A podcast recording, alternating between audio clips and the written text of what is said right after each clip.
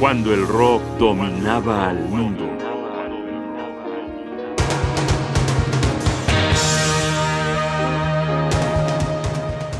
Un subterráneo lleno de pop art.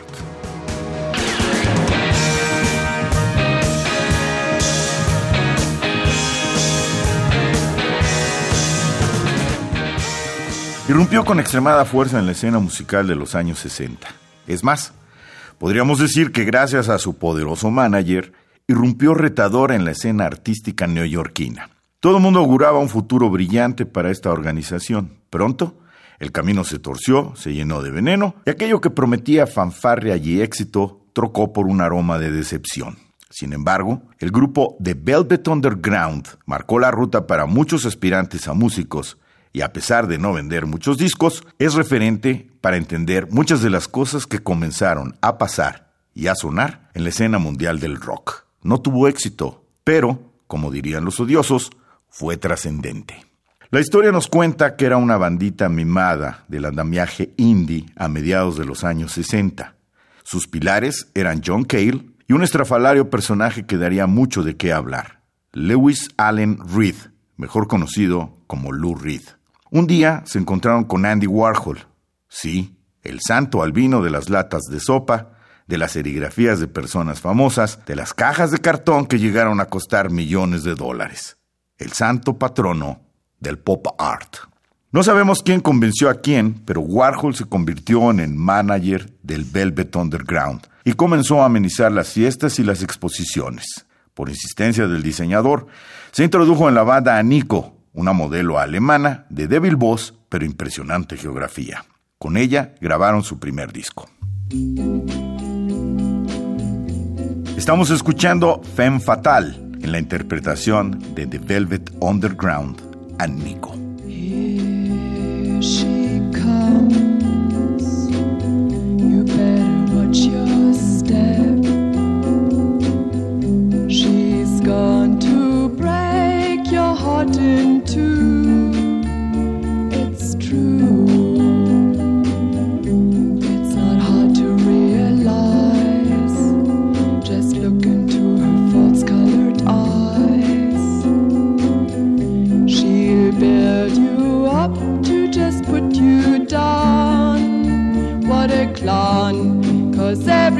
nobody knows the things she does to please. She's just a little tease. See the way she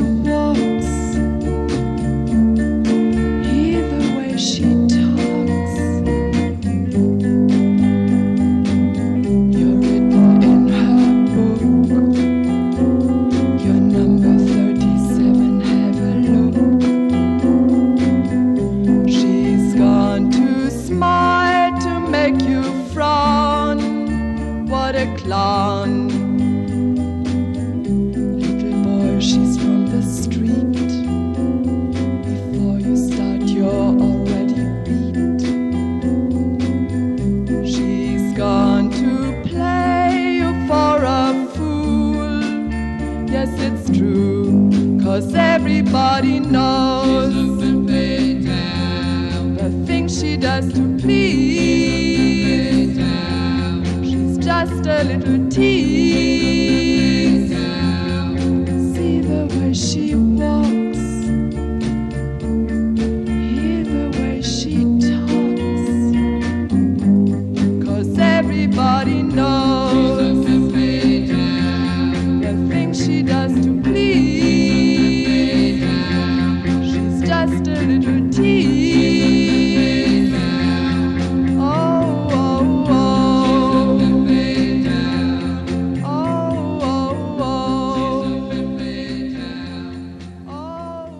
Que no nos quedemos con esta pésima primera impresión, pasemos a una canción más representativa de tan enigmática banda.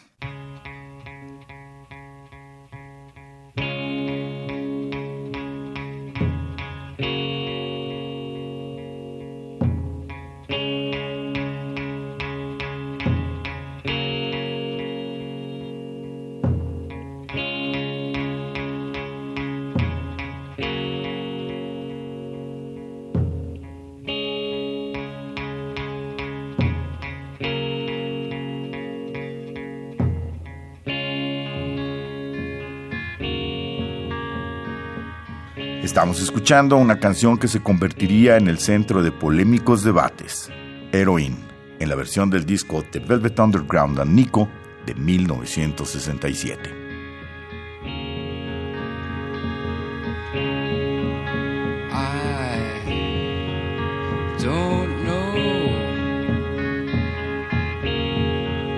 just where I'm going.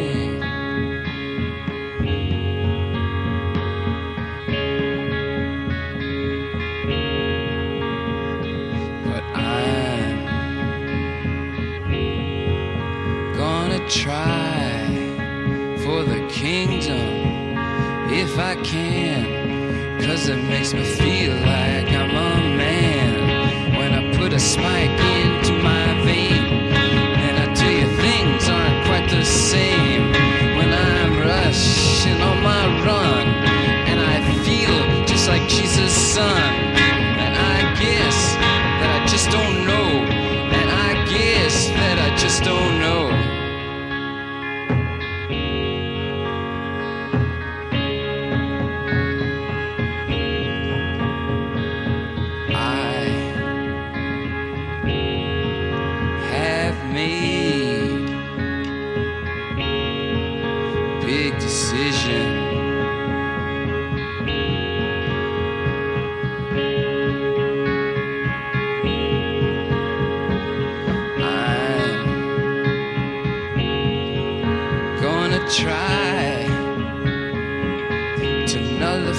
my life.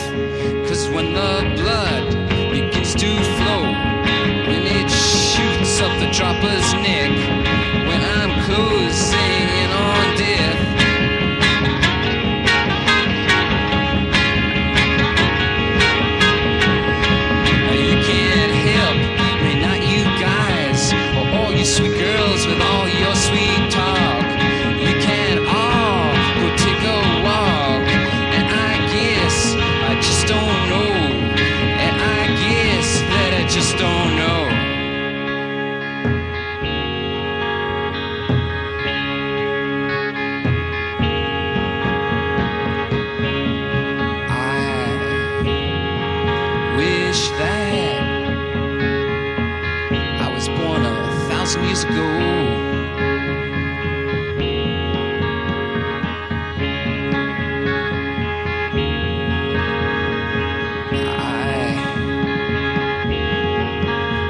That I'd sail the darkened seas on a great big clipper ship, going from this land here to that on a sailor's suit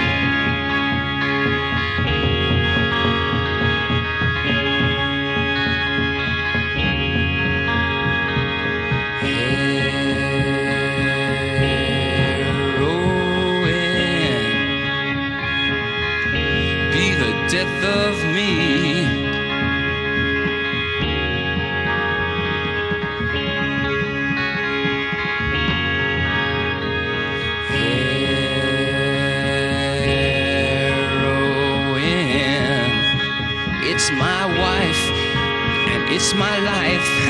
Because a mana to my vein leads to a sinner in my head,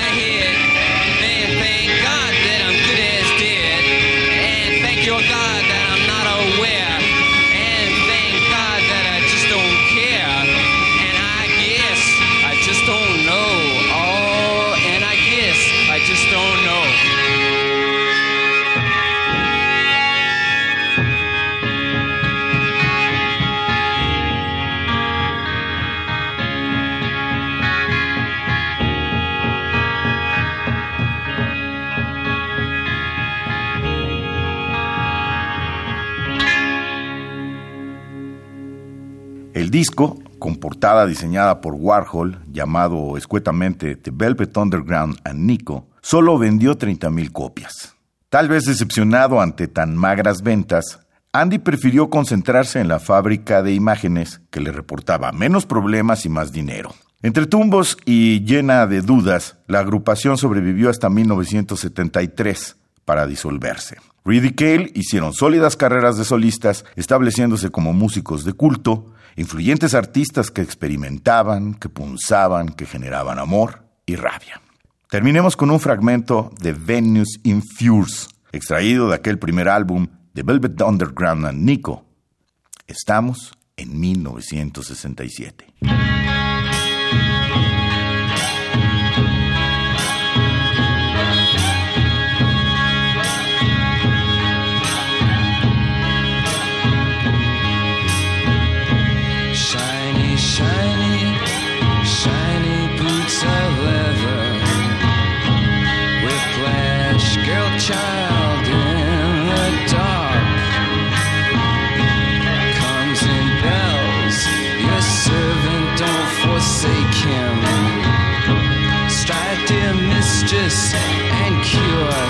smile.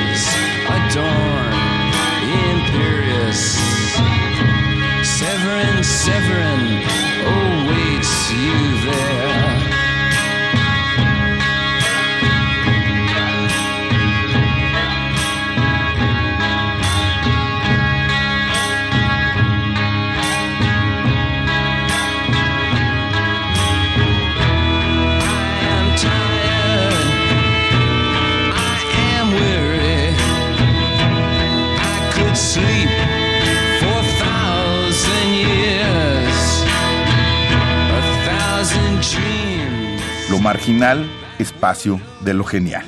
Velvet Underground and Nico, cuando el rock dominaba el mundo.